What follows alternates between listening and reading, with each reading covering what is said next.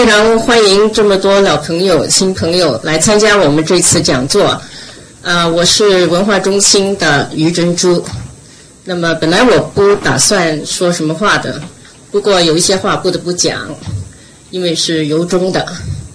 那非常感谢大学和呃人文社会科学学院对我们文化中心的支持。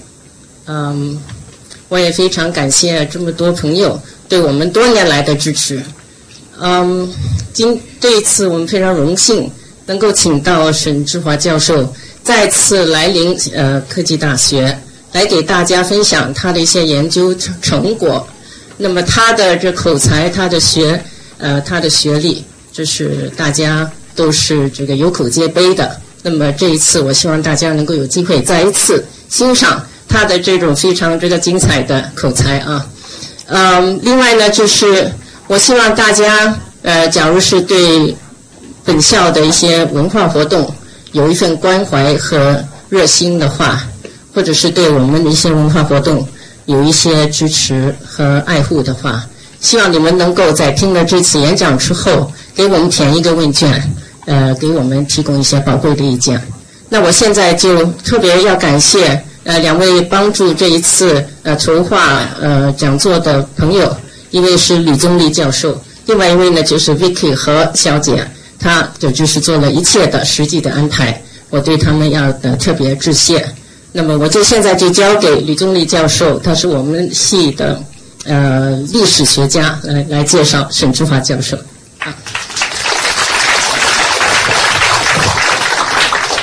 呃，介绍沈教授之前，关于这个讲座的背景，简单讲几句。大家知道，研究古代史的一个大难处是史料太少，就好像做一个大的拼图，我们不知道这个图本来是什么样子，我们只有一些碎片，这些碎片都连不起来。那么，我们要再用这些碎片拼成一个有意义的图画，非常困难。那么，做近近现代史的难处。一个是史料可能太多，太多的时候，怎么样选择，怎么样啊拼合，仍然是一个大的问题。那么研究中华人民共和国历史是更难的一个问题。史料多，但是很多史料见不到。海外很多学者前几十年面临一个竹木，那么在竹木之外看，当然是雾里看花。那么在内在里面的学者。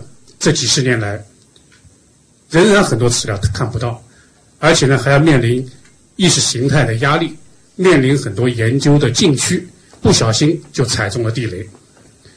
那么，而且这几十年还有很多关于中国中华人民共和国历史的一些伪史料，一些伪论述，造成了很多困扰和扭曲。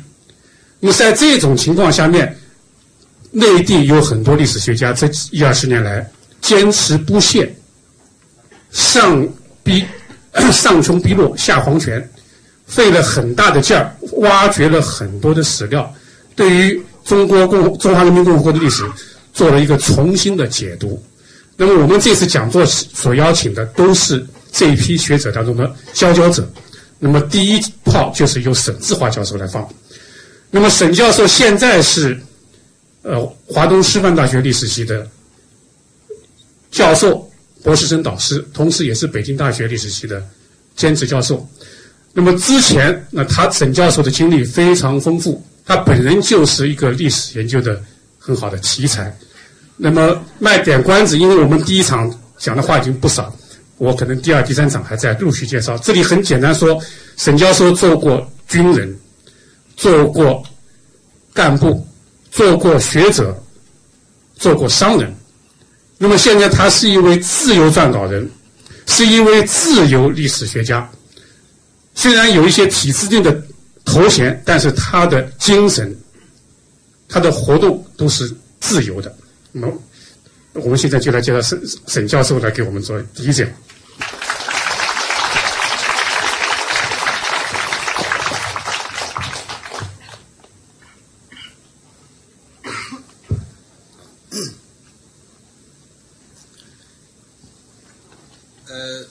上次上次来其实讲的是一个结果啊，上次因为上次讲的是中苏分裂的问题，那么这次呃三讲呢，一个讲呃中苏同盟啊，太少哦，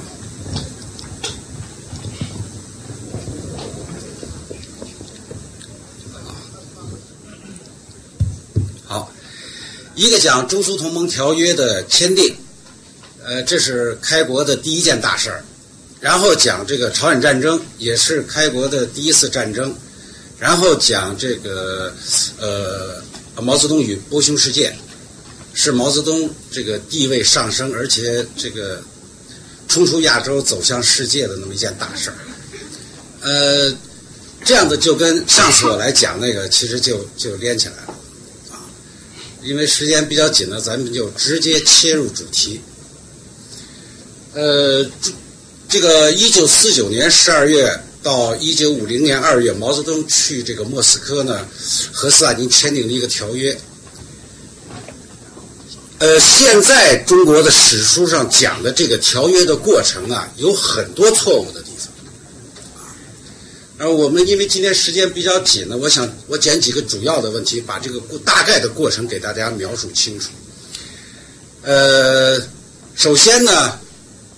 我们要先了解一下一九四五年的这个中苏同盟条约，因为毛去了一个主要目的就是要推翻蒋介石跟斯大林签订的那个条约，而自己呢要跟斯大林签订一个新的条约。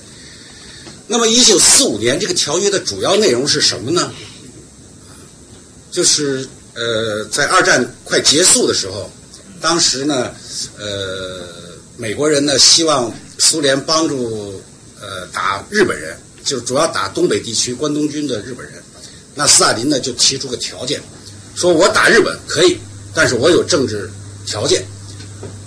后来罗斯福问他政治条件是什么，啊，他一直到这个四三年、四四年，最后到四五年二月明确，就是要呃收回这个沙皇俄国在整个东北的这个呃特权，这些特权什么呢？主要就是一个这个外蒙古，他要求把整个呃这个呃蒙古外蒙古独立出去，这是一个。第二个，这有一条这个看不出来，这有一条铁路，咱们叫中长路，一直到旅顺，从满洲里，要求占有这条铁路的经营权，然后租用旅顺港，主要就这么三件事儿。那当时呢，呃，这个谈判过程很复杂了。总而言之是，呃，苏联来软的，美国来硬的，结果逼的这个蒋介石呢就签了这么个条约。啊，这个条约呢涉及到几个问题，一个新疆问题，啊，整个原来整个新疆一九四四年的时候，新疆是被咱们叫这个。呃，大陆史书上叫三区革命，其实就是现在怎么说啊？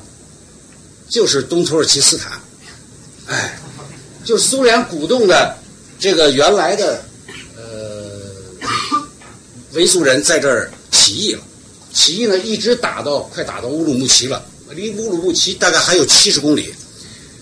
这个时候，中苏同盟条约谈判开始了。所以呢，斯大林提了几个条件，说如果你要答应我的这个要求，就是外蒙古独立和中长路还有旅顺大连港，那么我可以第一，我把外蒙古的这个匪患给你解决了，啊，第二，我承认你蒋介石是中国的唯一的正统的领袖，第三，我。出兵东北三个月以后，我就撤军。如果你不同意的话，反正当时苏联红军已经进入东北了。我说我什么时候撤军就不知道了。最后蒋介石没办法，就就同意了。这个国民党也知道签这个条约是是千古罪人呐，所以你看那谁宋子文第一次去谈判，第二次回来他不去了，辞职了，外交部长不干了。最后让王世杰去签的字，后来回来就闹事儿。那么，这个这个问题呢，中国共产党开始啊是非常支持的，因为为什么呢？因为他那会儿这政权也不是他的，是吧？这个这个共产党的这个主权意识啊，是他掌握了政权以后才慢慢培养起来。这个你原来二九年中东路事件的时候也是，苏联打中东路，全国都反对，都抗抗击这个这个苏联的侵略，就共产党说打得好，哎，你打进来，这不就政权就归我了吗？一样，在蒙古问题上，在这个这个东北的问题上，当时中共都取支持的态度，而且对苏联呢给予很大希望。希望呢就是，呃，我我我前不久还到这个陕西省档案馆看了一个电报，就是呃一个高岗给这个呃部队打的一个电报，就是中苏同盟条约签订，苏联红军进入东北对我极为有利，这将来这东北就是咱们的了。结果。这个斯大林履行诺言，东北没有给中共，就还给还是给蒋介石，而且他这个，呃，到四六年嘛就撤军了。但是这个过程，呃，很复杂，也有专门的研究，我在这里不讲。这个结局呢，到一九四九年的时候就出问题了，因为一九四八年啊，这个中共基本上就已经扭转了整个战局，就内战。这个时候呢，斯大林看的说这中国，这个要这个政权要要要要换人了，所以他就比较着急，哎，比较着急呢，他就很想跟这个毛见面。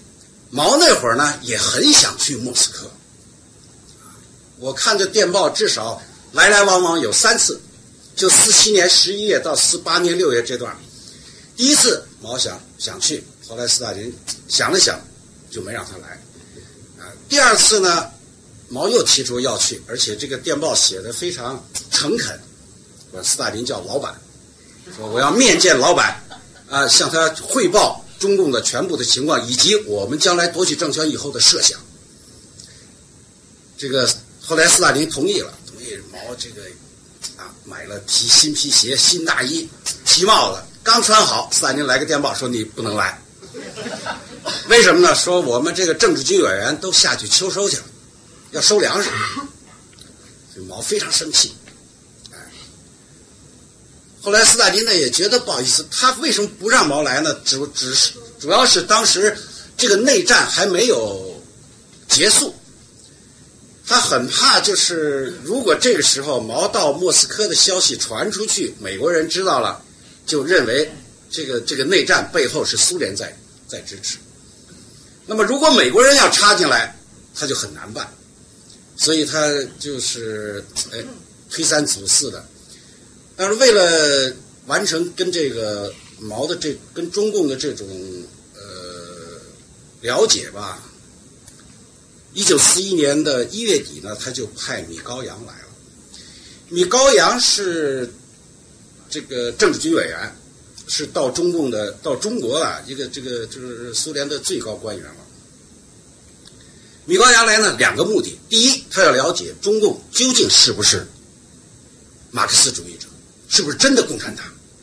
因为一九四四年和四五年的时候，斯大林曾几次跟美国人讲，说啊，这个中国共产党是假的，呃假马克思主义，什么冰激凌式的、奶油式的，啊。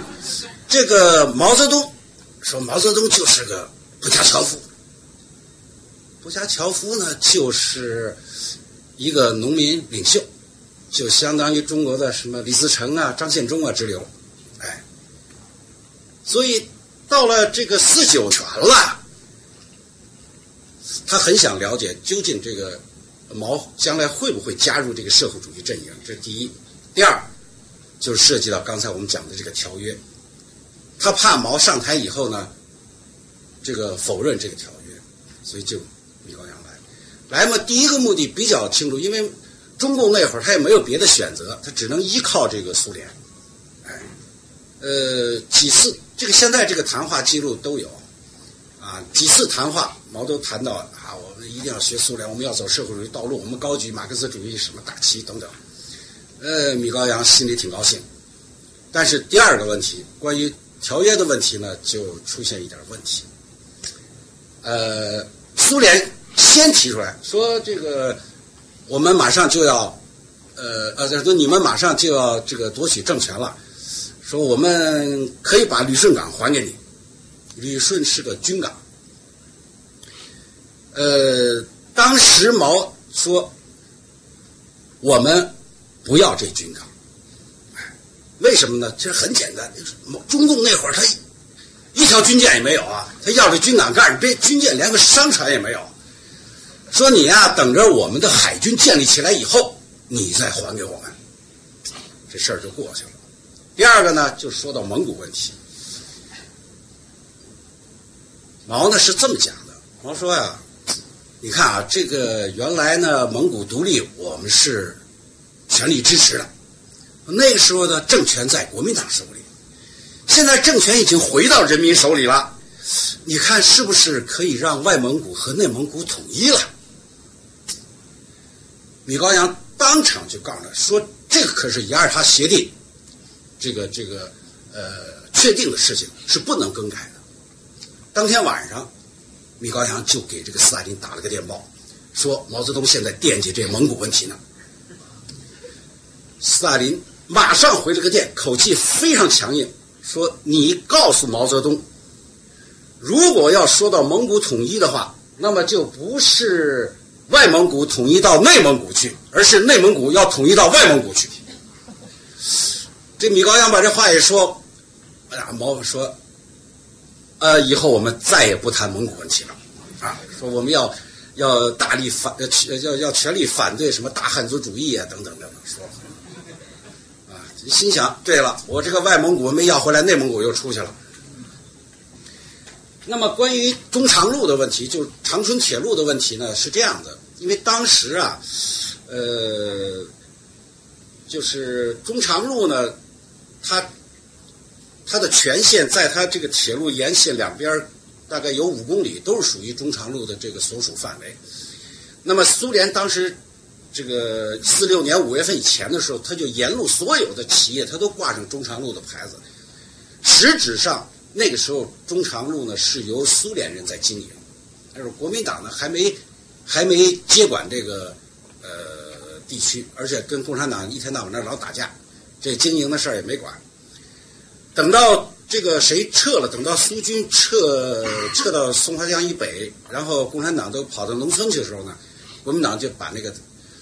中长路牌都摘了，都挂上中国的牌子。后来呢，共产党又把国民党赶跑了，又把那中长路的牌子挂上去了。毛呢，就跟米高扬啊说了这么一番话。反正这个档案里头就是这个记录就是这么记的。他的意思是说呢，说现在中国的老百姓啊对共产党有点微词啊，说好像我们怎么向着外国人。大概就是这么，他们话没这么说啊，但是我体会就这么个意思。米高扬把这个话转给这个斯大林以后呢，斯大林又来了个电报，说这个事不要着急，我们派人慢慢调查，该挂谁的牌子挂谁的牌子。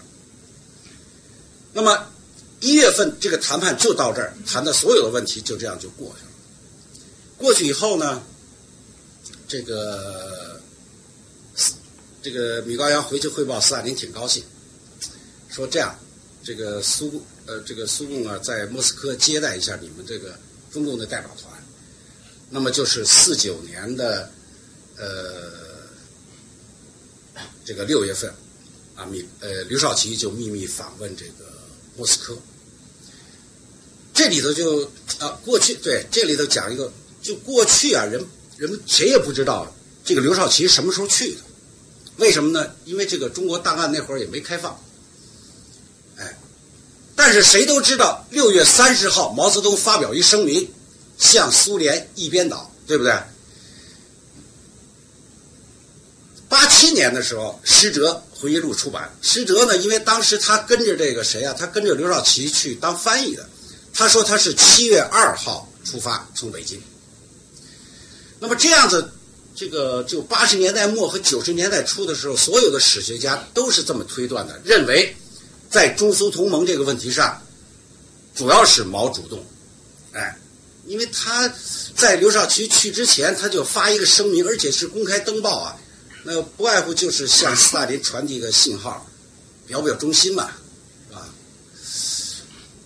呃，到一九九五年的时候，这个苏联档案陆续的解密，那后来我发现两个文件，说明根本不是这么回事。第一个文件就是斯大林克里姆林宫有个日志。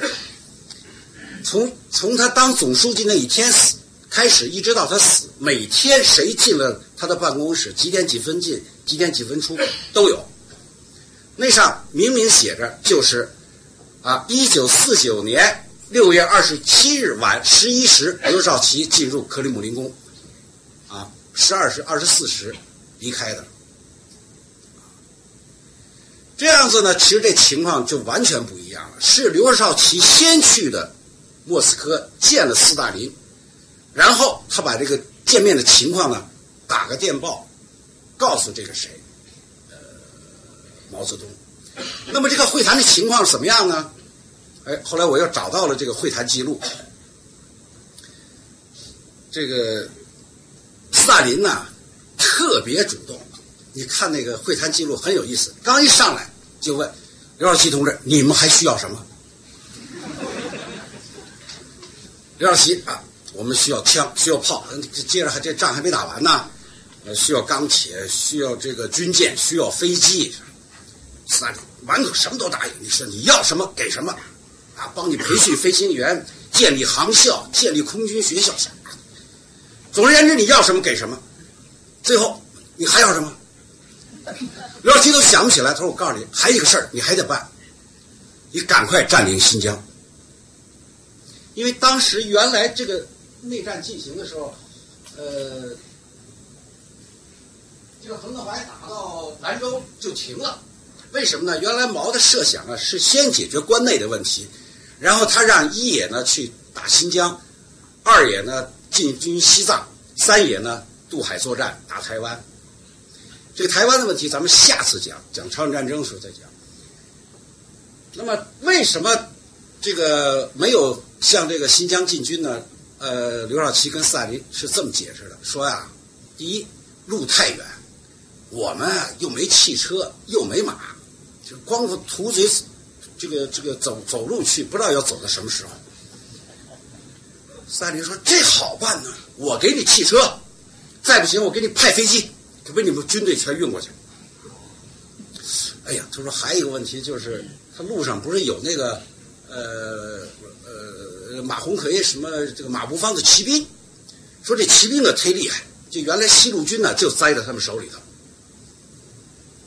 斯大林说这个也好办，我派两个团的飞机，一这个炸弹一轰，这个这个骑兵就散了。所以刘少奇赶快把这个电报，第二天早呃凌晨二十八号凌晨他就打电报告诉毛整个这这个情况。毛一接了电报，龙颜大悦，马上通知。这个一个通知这个，呃，彭德怀准备进军这个新疆，另外一个发表了一边倒的宣言，啊，所以这个情况呢，实际上呢，呃，就中苏同盟的这个意义，对于苏联呢更甚于对于中共，哎，一一一会儿咱们会讲到这个毛跟他谈判的情况，你就体会了。关于这个条约呢，因为七月四号，斯大林曾经写了一个报告，给这个就是代表中共中央给苏共中央写了一个报告，谈了很多问题，各个方面。总而言之，其中有一条就讲的这个条约的问题，就中共提出了几个方案，希望这个斯大林选择，你你可以呃推翻旧的条约，建立新的条约，也可以维持旧的条约，啊，也可以暂时维持旧的条约，发表一个声明。这当时中共提出了三条，其实就是试探。啊，斯大林在那个那个文件旁边拉批了个字，说此事不着急谈，等毛泽东来了再说。他要跟毛泽东直接谈。所以这个谁回去，刘少奇回去就讲，把其他任务都完成了，说这条约的事儿呢就没谈成。这样子，一九四九年中华人民共和国成立以后。毛就开始策划要去莫斯科。这个过去呢，这个俄国学者有个说法，说这个因为毛去了时间很长嘛，待了这个两个多月，两个半月吧。为什么待那么长时间？这个俄国学者说呢，说他主要是来治病来了。那么施哲的回忆录呢，讲说是主要双方那个事先没有沟通好，这斯大林也不知道毛来干什么，嗯，所以大家有误会，直到最后才知道哦，你来想签个新条约。这个说法也曾经在史学界流传流传了很长一段时间。现在关于这个中苏同盟条约整个过程和这个文本呢，呃，反正我全拿到了。我看完以后，完全不是这么回事儿。第一，毛泽东在去莫斯科之前，直接或者间接的给斯大林打了三封电报，明确的告诉他，说我去主要就是为了签订一个新的条约。他特别希望斯大林给个答复。可是他那，因为当时斯大林高高在上嘛，他又不好直接。他第二封电报，第三封电报，他拐了个弯儿，说：“你看，我是不是需要带周恩来同志一起去？啊，如果您要是觉得，呃，可以签订一个新条约的话，周恩来就跟我一块儿去。这斯大林呢，一句也没答。所以那次呢，走的时候呢，他就只身前往，就带了个秘书，带了个警卫。”啊就是施哲，这个汪东兴，他们就去了，啊，还带了一车礼物，因为给斯大林祝寿嘛，啊，呃，这个礼物是不大值钱，但是是心意，一车什么呢？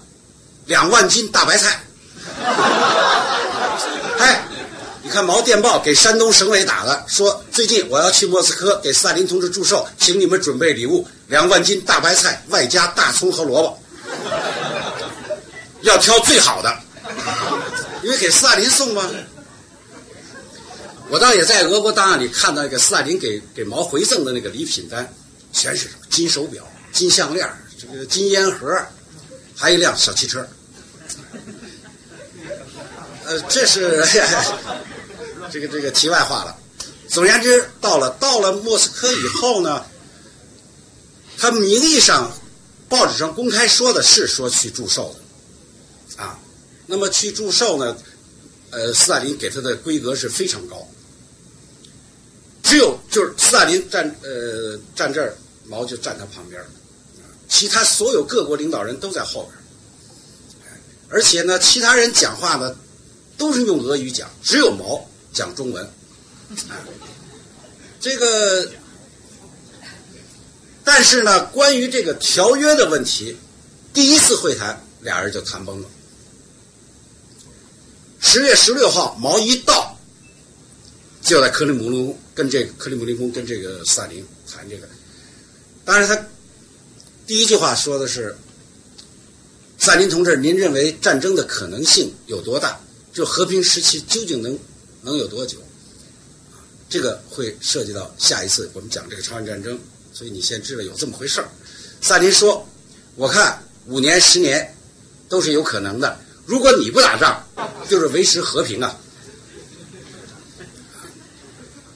呃，跟着毛一听就说：“说我来之前呢，中共中央做了个决定，我们认为应该废除一九四五年的中苏同盟条约。”我想呢，因为他老试探，你看从米高扬开始，然后刘少奇到他发了三封电报，萨林就这个外交底牌没亮，所以他不知道萨林究竟什么态度，干脆单刀直入，说我们做了个决定，我们要重新搞一个新条约。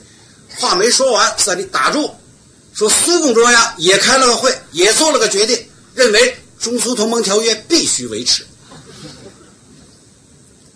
就是谈话，我想还不到十，看这个记录不到十分钟，就这个这个这个进入僵局了。然后俩人谈话就兜圈子，兜来兜去，绕来绕去，反正说了些不关疼痒的话。最后呢，毛又绕回来，快结束的时候说：“斯大林同志，您看周恩来同志要来，你看合适不合适？” 他不，他还是想签条约嘛。斯大林的脑子转的也很快。说你让他来干嘛呀？我找他反正没事儿，你要有什么事儿你就让他来。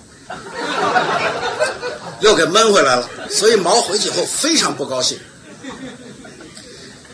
你看，呃，使者的回忆录或者毛在五十年代跟尤金苏联大使谈话，几次讲到他去莫斯科受到了冷遇，其实指的就是这次谈话以后，啊，他本来呢，呃，安排了这个什么，安排了，呃，呃，参观集体农庄，这个看电影。毛最喜欢看电影，毛他认为看电影是了解一个民族的，呃，这个。最这个这个最简洁的办法啊，而且特别是看人物传记、看电影、看芭蕾，什么去去去去去列宁格勒东宫什么的。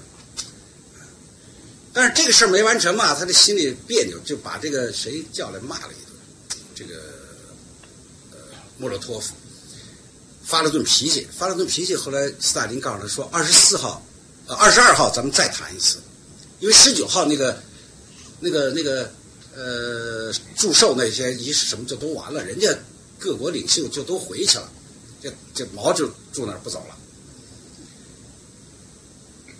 呃，这个二十一号晚上，呃，二十号晚上，毛给这个在京中共中央打了个电报，呃，非常兴奋，说这个二十二号我们就要谈这个，哎，二十二、二十四号记不清了，哎，反正我们就要谈这个实质性问题了。估计会有所突破。结果跟毛呃跟斯大林一谈，斯大林一个字儿都没提中苏之间的问题，谈了半天什么日本问题啦、朝鲜问题啦、越南问题啦，绕来绕去也不谈中苏条约的问题，所以毛回来特别生气，宣布哪儿也不去了，说我头疼。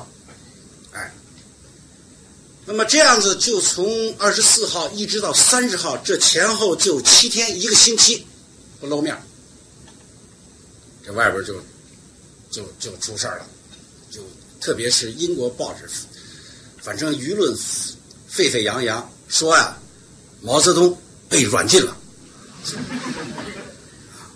这斯大林也着急，说你这你倒是露个面啊，去参观个什么，给你登个报，不就完了吗？毛就是不去，说我一天就三件事：吃饭、睡觉、拉屎。呃，后来这个三十号的时候，呃，王家祥他们就开了个会，我看王家祥回忆录里讲，这个说老这样下去，这个僵局老这么僵着不好，说你还是露个面啊。我说我露面怎么露啊？说你这样，你发表一个这个。对记者谈话，《真理报》一登，这不就是就是谣言不攻自破吗？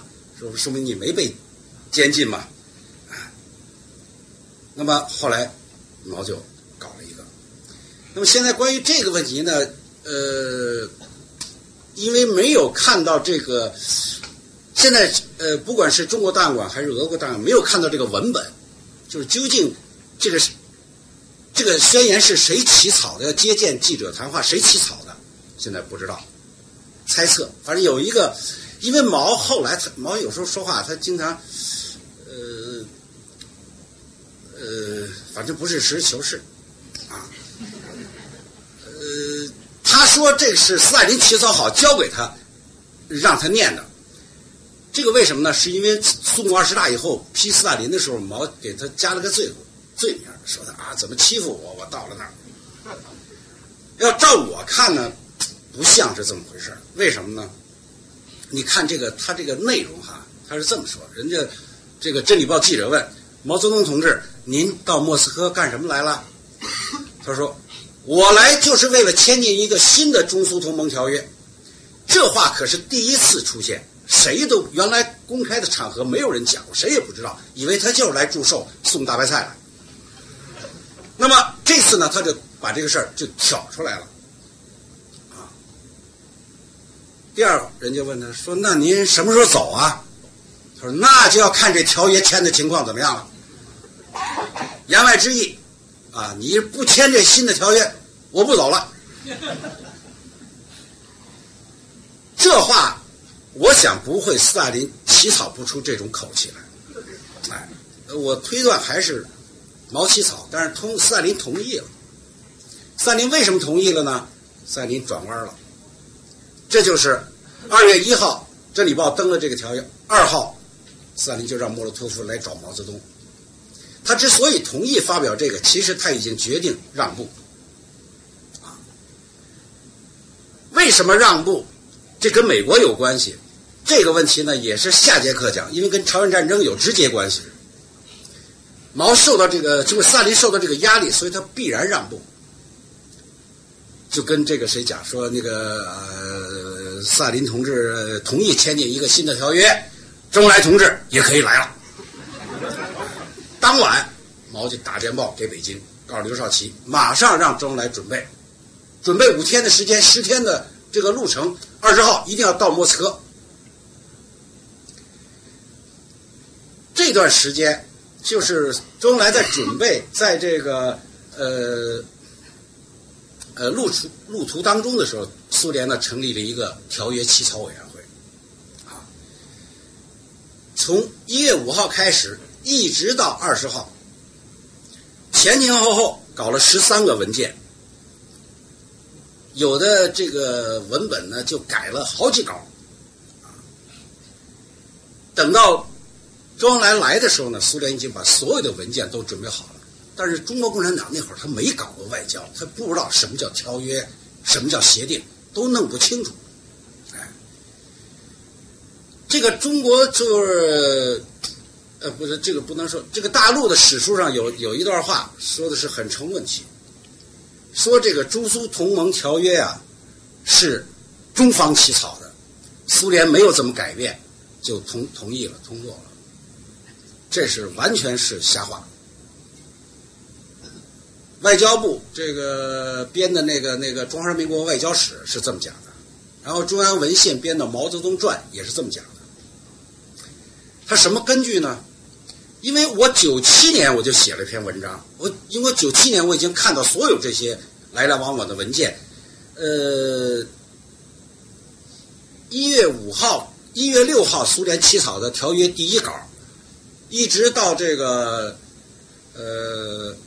这个给斯大林，呃，二十号给斯大林，前前后改了七稿。这个时候，周恩来还在火车上呢。谁起草这个这个条约？但是我就不不知道为什么，呃，后来他们出版的这个书还是这么讲。那么我查了一下，他们有一个根据，说一月这个二十五号，毛泽东给这个谁？给一个刘少奇打了个电报，说那个电报原件就是这么讲的：说中苏友好同盟条约是我们起草的，苏联没有改动，就这样通过了。这里有有两个可能啊，第一，毛说的就是瞎话；第二，他说的是事情的后半段。这过程呢是这样子：苏联起草好了以后啊。呃，二十三号交给中国，中国改了两个地方，一个就是把那个第二段、第三段给合并了，就是去掉那回车符了，就连上了。第二处，这个所有权，它原来这个是是是所有，它改了个词，加了个权，所有权，就改这么俩地方，而且呢，这个。呃，二十四号周恩来跟这个米高扬会谈当中，还有一段话专门讲的就这个条约。米高扬说：“既然你们没有什么这个实质性的修改，因为他改了改嘛，还是改了两个地方，说是不是条约就这样了？”周恩来说：“好，就这样吧。”这实际情况是是这样的。当然，这个你说中国后来改的这俩字儿，呃，这这俩地方。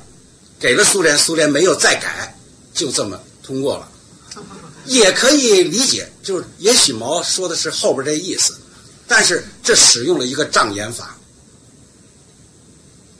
给人的感觉，给人的认为，说这条约就是中国起草的，为什么这样？就是我很纳闷，就是其实我当时九七年我就提出这个问题，希望外交部和中央档案馆拿出。能够证明这个条约是中国起草的证据，什么证据？文本你说中国起草，你拿出文本来，那一定是中文的吧？一定是存在档案馆里的吧？你不像说九七年的档案，说你撤离延安的时候全烧了，你这也没烧啊，谁也拿不出来。而且我相信根本就没这文件。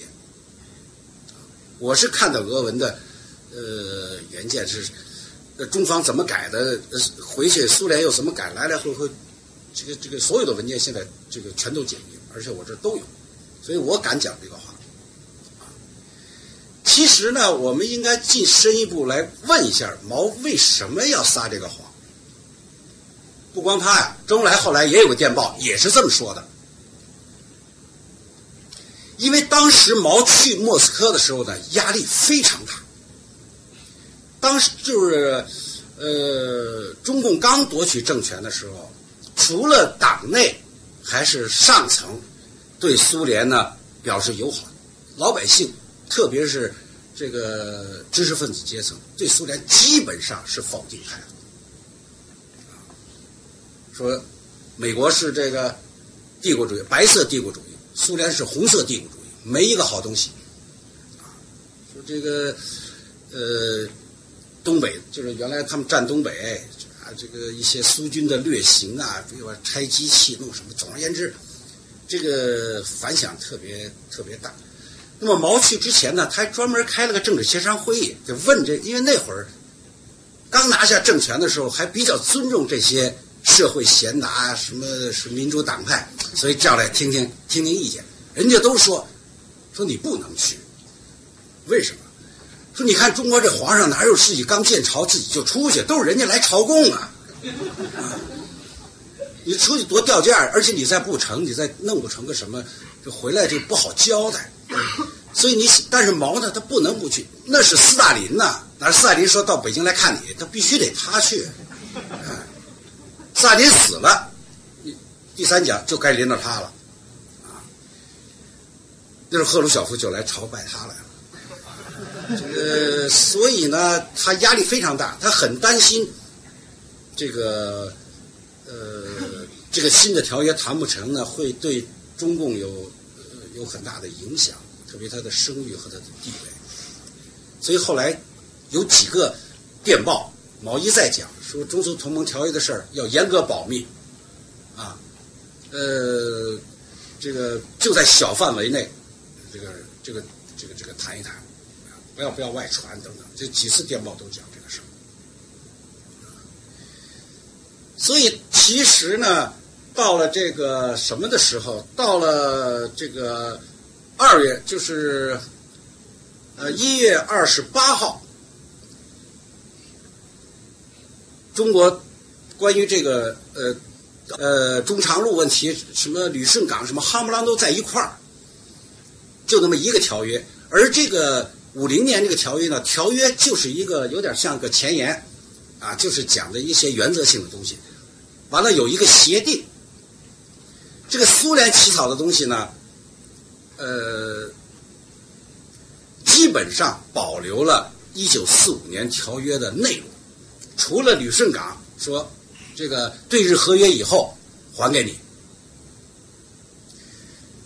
中共改的最大的其实就是后边这个协定，就是这个实质性这个，呃，这个东西，这个东西呢，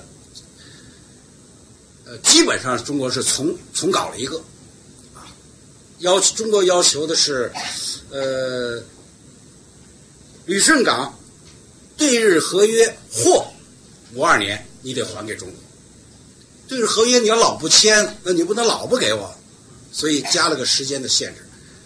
中长路立刻还给中国，然后这个大连的行政权立刻还立刻还给中国。二十六号，中国这个这个这个草案交到苏方以后呢，我看了四个版本，就是四个这个这个文本啊。其中一个就改的最多，就全是叉子。谁呀？斯大林改的，几乎全给划掉了。但是两天以后，二十八号，苏联最后退回来那个文本，几乎跟这个中国起草的就差不多。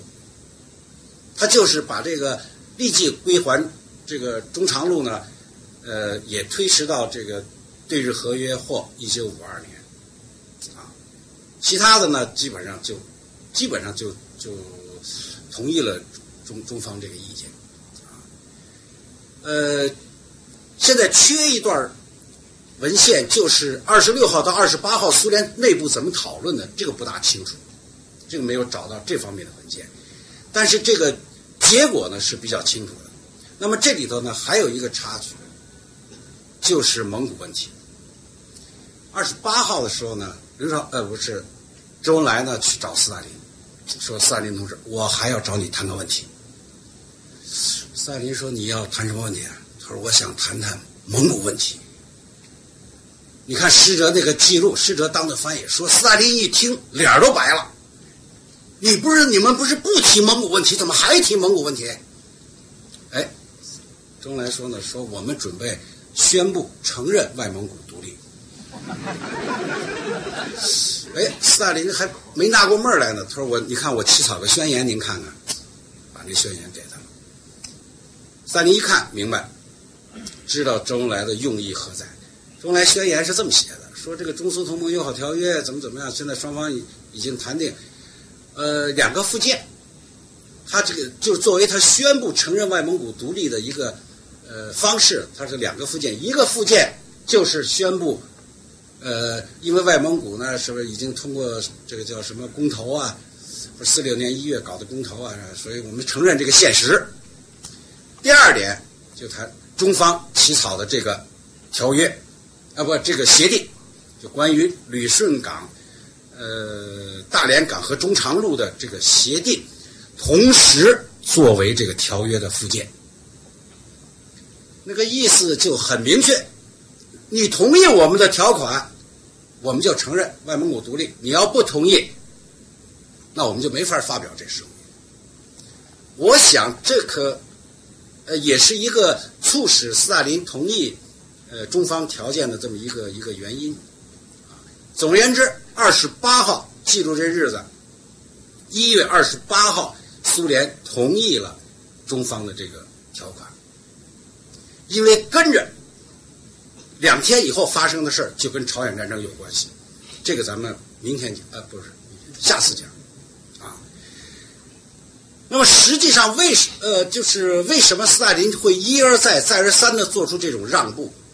这个跟过去人们的理解是完全不一样，因为过去呢，都认为是中国吃了亏了，这个毛泽东受了委屈了，其实都是他自己这么讲的，他老老给人讲话老这么说，给人给人造成一种印象，其实他就是那几天，就是三十号以前那几一月十二月三十号啊到二十四号这一个星期，哎，呃，这个这个没人理他。啊后来两次重大让步都是斯大林做来的，为什么？因为从当时的这个整个国际格局来看，斯大林就就外交而言，斯大林手里只有一张牌，就是他必须跟中共结成同盟，才能保证他的东线的安全。而毛泽东手里从客观上讲有三张牌，他可以跟苏联结盟。也可以跟美国结盟，也有这个这个客观的环境，也可以走中间道路，就所谓第三条道路。但是从主观上，毛没有意识到这个，所以他没有他自己没有选择。但就外人来看，实际上他手里有三张牌，所以斯大林必然做出让步。那么还有两个问题啊，还这个呃。还有两个问题，也是过去这个史书上写的不对的地方。一个就是关于这个呃第三国势力的问题，就所谓补充条款。过去都说，你看，呃，我们外交史上是这么说，毛自己讲话也这么说，说这补充条款是什么呢？就是呃二月六号的时候，五零年二月六号，呃国民党的飞机呢轰炸上海，结果造成。这个所有电厂全给炸了，整个上海一片漆黑啊！市场股市也乱了，什么整个物价飞涨。结果陈毅打电报给这个毛说：“不行，这让国民党飞机这么猖狂。那会儿大陆虽然让共产党占了，但是天空还是国民党的，他的飞机可以随便在大陆上空飞，一直最远到到四川，什么撒个传单投个特务，那想投就投。中共那会儿一共三十二架飞机，其中二十架什么都是侦察机、通讯机、教练机，就围着北京，别的地儿就管不了，就任由国民党飞机，这个这个。横冲直撞，也没有什么高炮那会儿。那么他希望呢，苏联马上提供援助。这个时候，呃，毛就提出了这个问题。那苏联呢，也加了个码，就提出了所谓补充条款的问题。这补充条款呢，主要指的什么呢？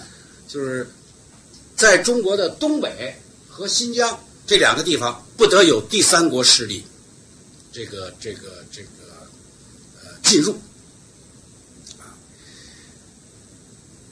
呃，对这个问题呢，我现在从这个文献记录上看，从档案、谈话记录啊等等看，毛没有提出反对意见，啊，表示这个同意。只是周恩来呃问了一下，说这个如果有朝鲜人算不算？